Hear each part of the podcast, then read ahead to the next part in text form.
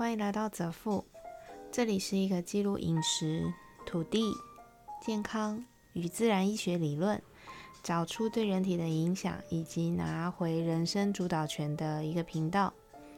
生物造物是我在执行一个功能油与相关健康理论，对于女性乳癌或是囊肿等类症状的实测记录。如果你没有相关的疑问，可以收听我其他的主题。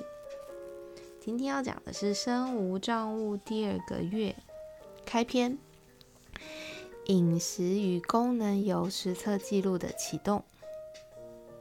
嘿嘿，进入第二个月喽。今天算是前传，前传的主题要先来认真的跟一次时代潮流。你该断舍离的不只有衣柜，还有食材柜跟冰柜。各位妈妈，虽然我知道我目前的听众没有很多，但是我的天爱朋友。请回去看看你自己的冰柜跟食材柜，然后问自己以下的问题：首先，这个柜子里面的东西最早进来的是什么？最后进去的是什么？那我知道目前每一个的保存期限吗？我知道哪个方位里面放的有什么吗？我五秒钟以内可以拿到我想要的所有食材吗？我的柜子里面有没有任何一样过期的食材呢？如果你都可以举手说，嗯，我龙仔好，那么你就可以不用往下听这一集。但如果说问一题就笑一题的各位妈妈们，就跟着我一起来面对食材的断舍离吧。首先呢，我先去把食材柜跟冰柜里面的东西全部都做成了一张清单，然后分类方式我是用保存期限已经呃以及可以是否做调味来做区分。那做成一张总表之后。再做一张每周的饮食清单，然后上面依照各个营养素来进行分类，因此会有两大张的表格，然后分别用便利贴的方式在记录跟移动。将已经开罐、快要用完、快要到期的东西放在最急着解决的栏位，或者说最快速要使用或是处理的期间。然后再搭配生鲜类跟营养，分别去组成每一周的菜单。我本人有非常多的茶跟咖啡、干货、酱料，还有分甜的跟咸的，还有发酵食。撇开发酵食不说哦，因为它们实际上是可以随着时间有不同的风味。有不少都是保鲜期非常短的类别，比如说咖啡。那酱料因为我自己制作的，基本上都完全不加防腐剂，然后连糖几乎我也很少很少加，都是用食材本身的甜度，所以其实保鲜期也是非常的短。那肉品类也是因为一次购买会有免运嘛，所以量都有点大，然后就囤放在冰柜里面。然后我就会催眠自己，随着时间呢，我一定会好好的把它处理掉。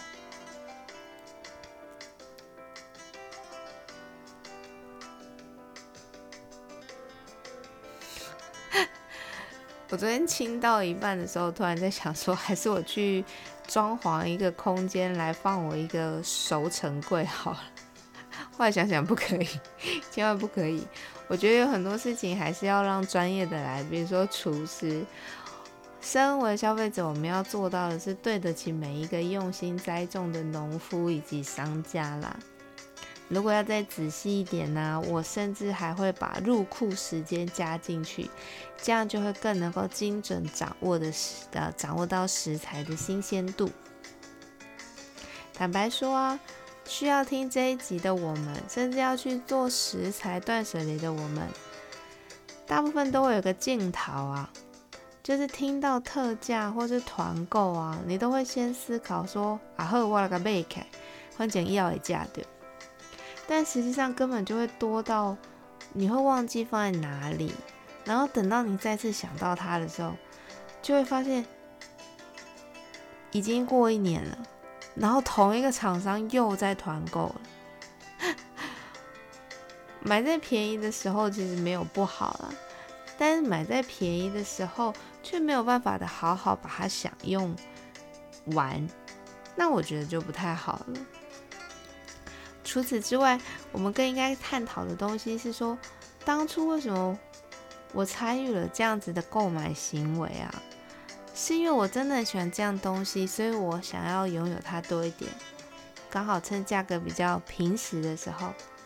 还是我心里面隐隐约约有一个担忧，就是未雨绸缪，有点像是说，怕这样子这种价格便宜的价格买不到，以后可能就不会再便宜了啊。所以我现在当然遇到便宜，我要现在给它买起来。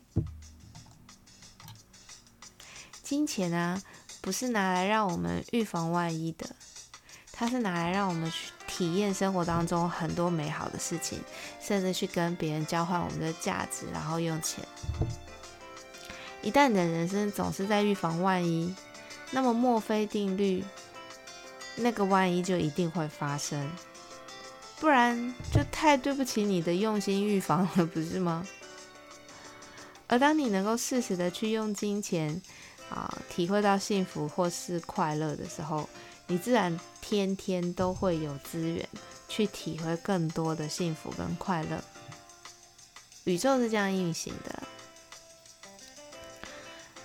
就不用像我今天有如此深的罪恶感，站在我的冰柜跟食材柜前面了。